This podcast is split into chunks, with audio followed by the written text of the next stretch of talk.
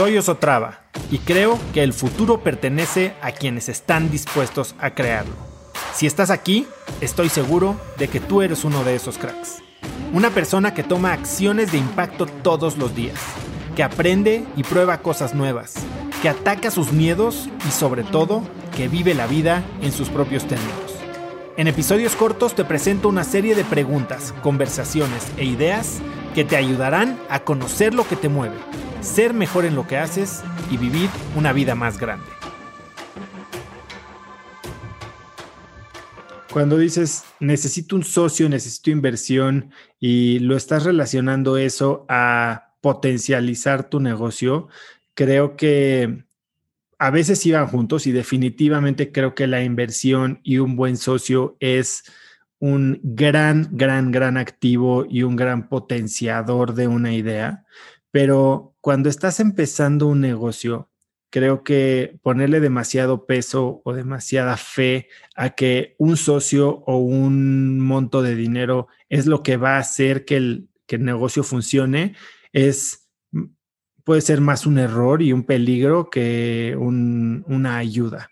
Eh, he hablado con muchos emprendedores y, por ejemplo, si lo escuchas en el episodio de hace unos días con Pato Bichara, hablamos de sobre cómo cuando tenemos dinero nos volvemos despilfarradores, tal vez descuidados, tal vez tomas riesgos pensando que van a funcionar, pero no, no eres tan cuidadoso.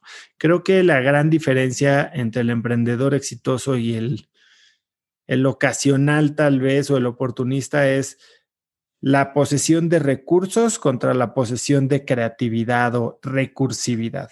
Tienes que ser alguien como emprendedor capaz de generar los recursos y no necesariamente de tenerlos. Y cuando hablo de generar los recursos, no, estoy hablando de dinero.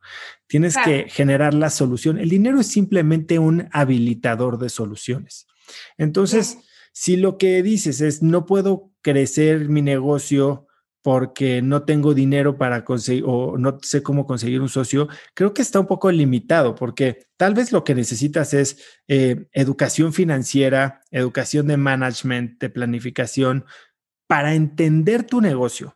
Y primero ver A, si es un buen negocio y B, entender cuáles son las palancas, las métricas clave que podrían hacer que tu negocio funcionara para entonces, como un tercer paso, definir si es un negocio que requiere capital externo, que requiere financiamiento tipo de deuda, que se puede financiar con proveedores, que simplemente es un negocio que escupe cash y que lo único que tienes que controlar son cientos tipos de costos. Si pudieras hacerlo como lo menciona Salim Ismail en su libro eh, de Exponential Organizations, organizaciones exponenciales, donde puedes crecer tu capacidad operativa sin invertir.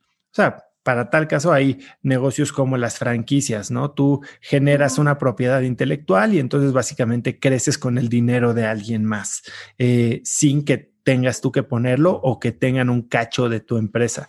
Entonces, Creo que esa es una primera fase. Tienes que entender si tu negocio tiene pies y entender cuáles son las palancas o las avenidas que facilitan o están frenando el crecimiento de tu negocio. Una vez que haces eso, entonces sí puedes definitivamente acercarte a algún tipo de aceleradora, como Endeavor, que tal vez ahorita Endeavor ya está teniendo negocios un poco más grandes, pero en tu caso existen empresas como Victoria 147, ¿no? Que es de Ana Victoria García, que ya entrevisté en el podcast y que educa a emprendedoras, ¿no? En cómo levantar capital, cómo organizar su negocio de forma eh, financieramente responsable, etcétera, etcétera. Y esto alineado con el tipo de negocio que quieres tener tú como mujer. Tal vez quieres un negocio que va a la bolsa, tal vez quieres un negocio que solo pague tu, vida y la colegiatura de tus hijos, tal vez quieres un negocio que te permita vivir en la playa sin trabajar, ¿me entiendes?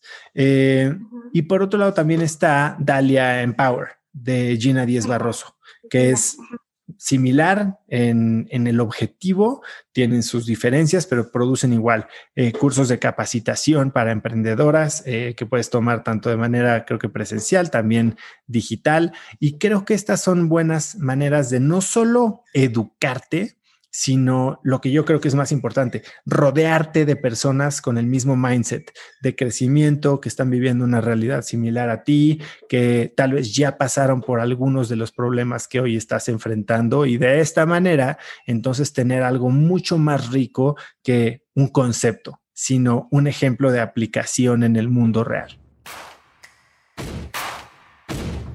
Conecta conmigo en Instagram como arroba osotrava y dime qué te pareció este episodio. Mi meta es inspirar a una nueva generación de hispanos a vivir vidas más grandes. Y si me quieres ayudar a lograrla, lo mejor que puedes hacer es seguirme en Spotify y dejar una reseña en Apple Podcasts para así subir en ese ranking. En tu reseña cuéntame de qué temas, categorías o personas te gustaría aprender y me aseguraré de leerlas para darte el contenido que quieres. Y no olvides unirte a mi comunidad de cracks en cracksnetwork.com. Es gratis y conectarás con más gente en el mismo camino de crecimiento que tú. Eso es todo por hoy. Yo soy Oso Traba y espero que tengas un día de cracks.